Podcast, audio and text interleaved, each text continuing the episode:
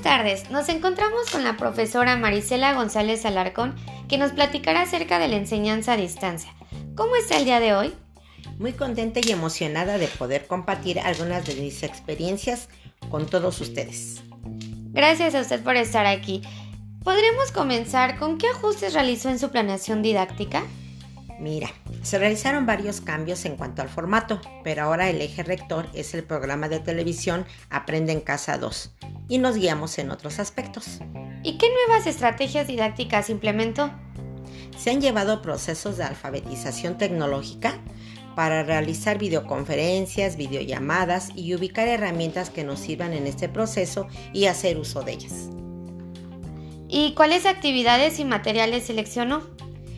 Realizo actividades en plataforma de Zoom, en correo, actividades lúdicas, en videoconferencias, actividades interactivas y hago uso de materiales como videos educativos e informativos, cuentos digitales, entre otros. Te podía mencionar muchos. ¿Y fue posible que los estudiantes trabajaran actividades colectivas? Sí, la plataforma de Zoom es muy noble. Nos da la opción de formar equipos y se da la resolución de libros al comentar cada equipo las posibles respuestas.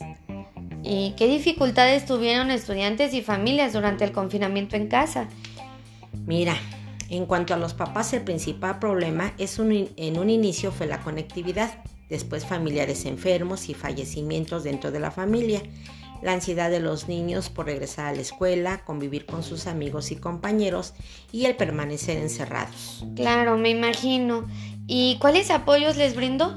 Primero traté de encontrar actividades en las que no tuvieran que salir de casa e imprimir o dejar actividades en las que tenían que gastar ser flexible en el envío de actividades y platicar con algunos padres de familia que me llamaban para comentar algún suceso familiar y brindarles apoyo emocional.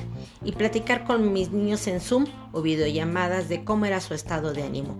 Ese aspecto es muy importante. Si los niños están bien anímicamente, pues van a poder aprender como debe ser. ¿Y usted qué aprendió de este proceso? Que todos somos vulnerables y que la vida nos cambia de un momento a otro y no podemos hacer más que disfrutar nuestro trabajo día con día a nuestros alumnos y darnos cuenta que somos muy afortunadas las personas que estamos en este gremio. Por último, ¿de qué modo le servirá para enriquecer su práctica docente? Todo esto me hizo ser más flexible ante las adversidades y situaciones de mis alumnos y sus familias al estar en contacto constante con mis compañeros y compartir experiencias y casos de éxito, me ha abierto un panorama de nuevas metodologías. También me ha servido practicar y aprender en todos los cursos en los que he participado, ampliando mis conocimientos para poder mejorar la práctica docente. muchas gracias, profesora Marisela, por su tiempo y disposición para estar con nosotros y platicar un poco acerca de cómo le ha ido en esta pandemia. Esperemos seguir aprendiendo de usted, así que con gusto le esperamos para otro episodio.